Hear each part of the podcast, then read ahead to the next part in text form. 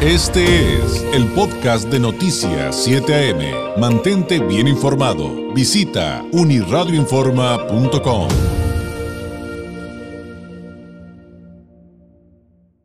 Pues ya ve que ha habido mucho discurso por parte de algunos, algunos sectores, no todos, respecto a que el incremento al salario que se da a partir del primero de enero de este año, pues iba a afectar a muchos y que la competitividad y que aquí iba a pasar en el sector maquilador, en la industria de Baja California. Para tratar de entender un poquito eh, más este tema, le agradezco enormemente y me da mucho gusto saludar una vez más a la doctora Guadalupe Sánchez Vélez, directora del Colegio de Administración y Negocios del Sistema CETIS. Doctora, ¿cómo está? Muy buenos días.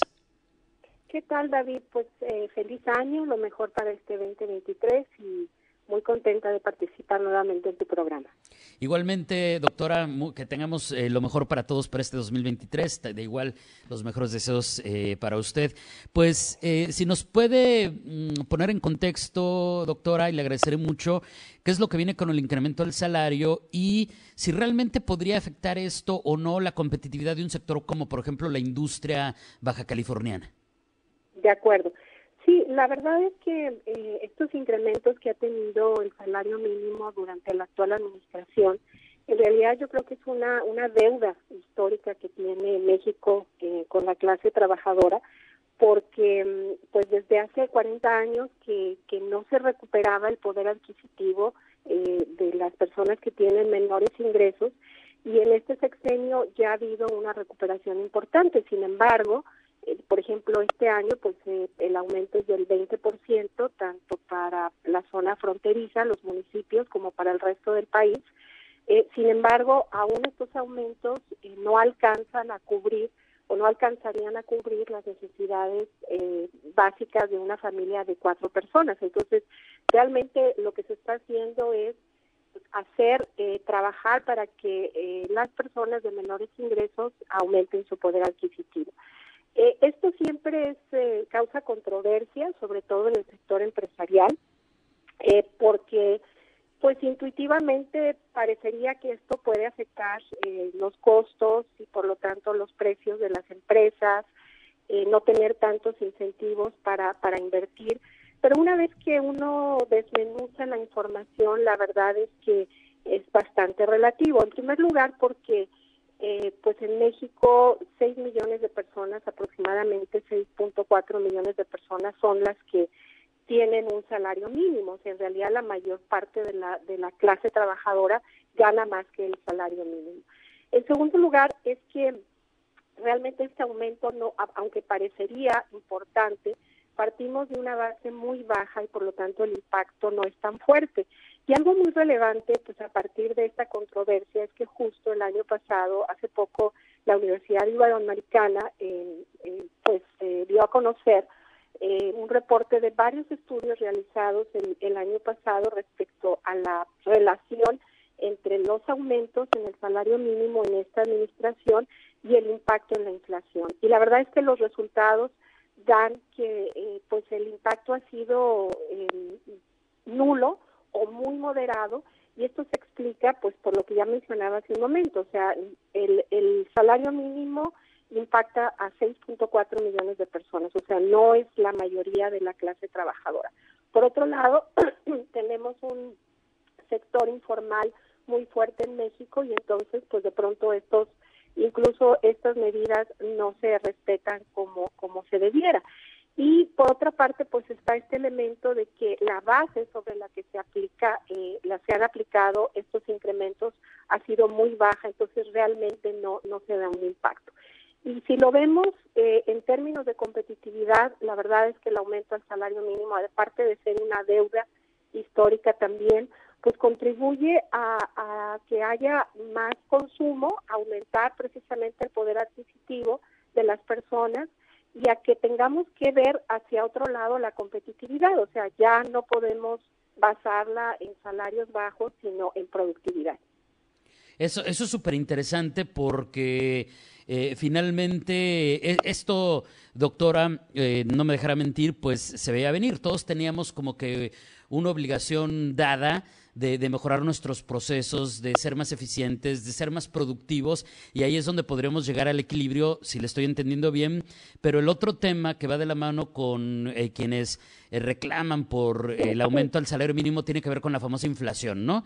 Y decían, es que esto pues va a hacer que al final se convierta en una bola de nieve y todo va, pues sí van a ganar más, pero todo va a costar más. Entonces justamente eso es lo que en este momento nos está aclarando, que, que son muchos factores que nos permitirían entender que no es tal cual eh, en función de, de, todas estas variables que, que nos ha detallado. Así es, o sea, lo que lo que está muy claro en estos últimos estudios es que el impacto en la inflación es nulo o mínimo en algunos casos, en algunos momentos en, durante esta durante este sexenio.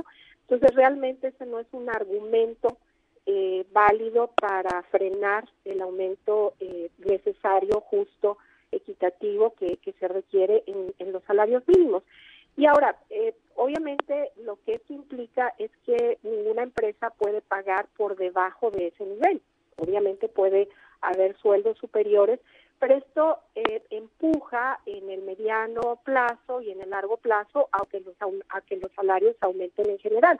Pero tenemos que voltear a ver hacia eh, los, las mejores prácticas y los países desarrollados, en donde eh, los salarios a la clase trabajadora son elevados y son países son los países más competitivos del mundo, lo cual quiere decir que su productividad no está basada en bajos salarios, ¿no? Lo contrario, hay que apostar por la innovación tecnológica, por la calidad y capacitación de la mano de obra, eh, por buscar las oportunidades en los nuevos sectores y, y, más dinámicos de la economía y dejar atrás el tema de los costos, ¿no? Y por lo pronto, en este momento que eh, uno de los puntos críticos que enfrenta la economía en el mundo y la economía mexicana también, pues es el reto de la inflación, pero este no no vendría a ser un tema. Hay otros temas que eh, que tienen más impacto en la inflación como son los precios de los alimentos y de los energéticos, pero no así el, el salario mínimo en el caso de México.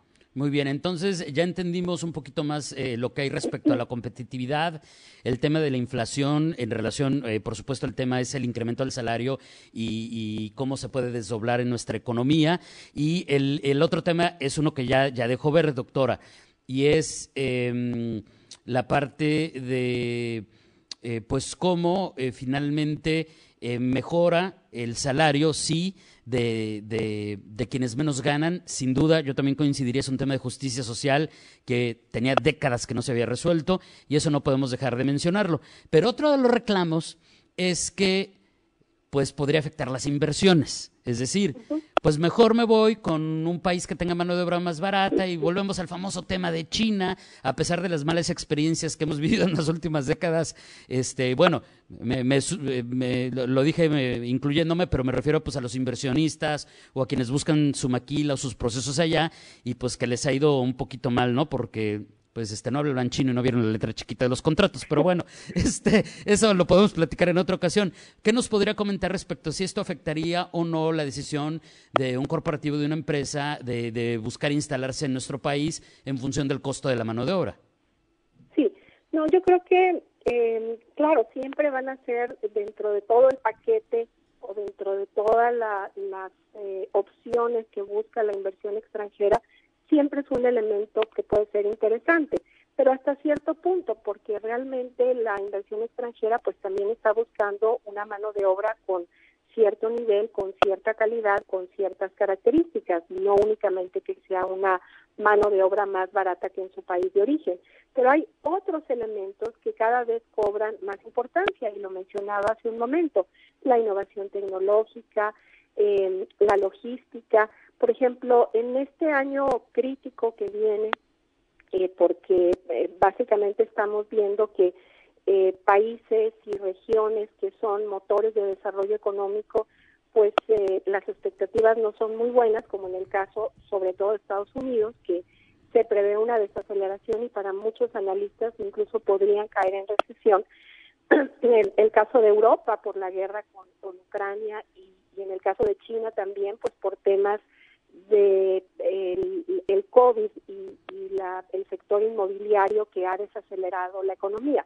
Entonces, en este escenario, eh, hay también pues oportunidades de para dónde moverse y una muy interesante tiene que ver con este término famoso del nearshoring, que es bueno cómo nos eh, la inversión busca localizarse de manera más cercana a los eh, a los sitios de destino de, venta de consumo pues para evitar precisamente eh, todas estas estos cuellos de botella que empezaron a generarse con la pandemia eh, que se han agudizado por conflictos no de ahora sino ya que se vienen arrastrando entre China y Estados Unidos.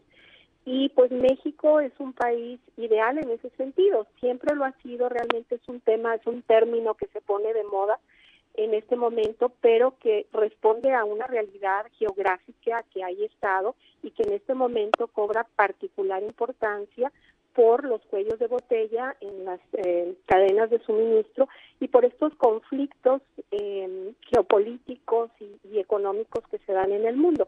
Entonces, eso hay que capitalizarlo, hay que aprovecharlo y es una de las razones eh, importantes que tienen mucho más peso que si aumenta el salario en México. O sea, realmente el, el tener condiciones eh, geográficas cercanas, con una mano de obra cada vez más capacitada, y eso también pues se en función de un buen salario y de una mejora en la productividad. Creo que eso pesa más, así que definitivamente tampoco es un argumento, no todo lo contrario. Eh, creo que eh, ahorita, a pesar de esta este escenario eh, complicado que tendremos en el 2023.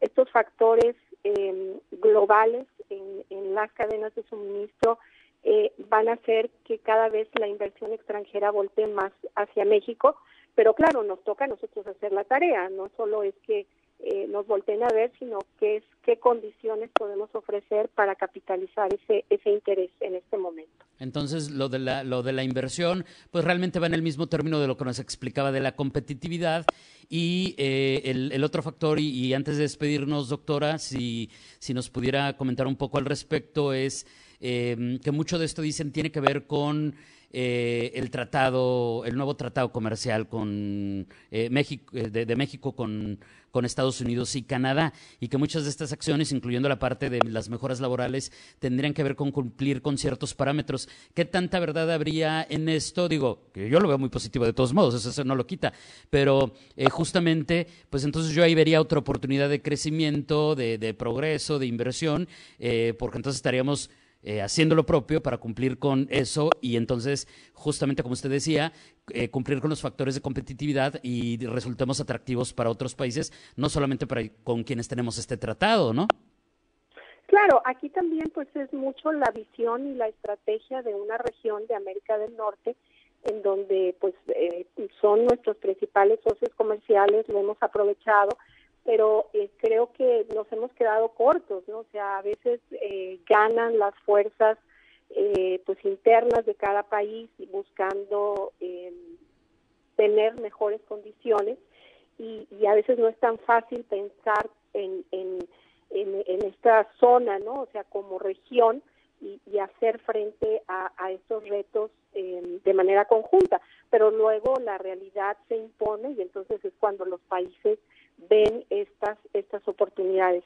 El tema salarial en realidad en el TEMEC eh, es más producto pues de la presión de los sindicatos en Estados Unidos que, siempre han tenido esta eh, eh, pues esta preocupación no de que las eh, se, se, desplacen eh, industrias a, hacia México y que esto merme o afecte el, el empleo en Estados Unidos pero eh, en, la, en la realidad, pues sí está, eh, digo, aparte de que es un, un efecto positivo, porque pues una mano de obra mejor pagada y calificada, obviamente va a producir mejores partes, mejores insumos que nos benefician a todos, ¿no? Porque estas partes, estos insumos, van a formar parte de un producto final eh, manufacturado en Estados Unidos o en Canadá. Entonces, esa es la dinámica que realmente se da y hacia allá tenemos que avanzar y, y hay que pensar en, en, este tema de los semiconductores ¿no? y en esta nueva legislación claro. eh, de la Administración de Estados Unidos que quiere impulsar la producción de estos eh, bienes estratégicos a nivel regional para ir disminuyendo la dependencia de Asia y particularmente de China. Entonces, así tenemos que pensar. O sea, hay intereses de por medio en esto, en este tema de los salarios, sí, pero también en la práctica, finalmente, eh, pues llegamos a escenarios en donde nos damos cuenta que eh, eh, tenemos que trabajar y coordinarnos y tener, saber cooperar con nuestros socios comerciales en temas que son de común interés y de común beneficio. Pues con ese mensaje nos quedamos, doctora. Le agradezco enormemente su tiempo y espero que nos volvamos a escuchar muy pronto. Muchas gracias, muy buenos días y una vez más que tenga un excelente y fantástico 2023. Feliz año. Muchas gracias, David. Igualmente, un placer. Gracias. Es la doctora Guadalupe Sánchez Vélez, la directora del Colegio de Administración y Negocios del sistema CETIS, pues desmitificando todo esto del incremento al salario, que se afecta o no la competitividad, que se afecta o no la inflación, que se afecta o no el poder adquisitivo, las inversiones y demás. Hoy, pues eh, nos vamos muy bien entendidos de este tema, eh, que es evidentemente mucho más complejo de lo que algunos eh, plantean. Este fue el podcast de Noticias 7am. Mantente bien informado. Visita unirradioinforma.com.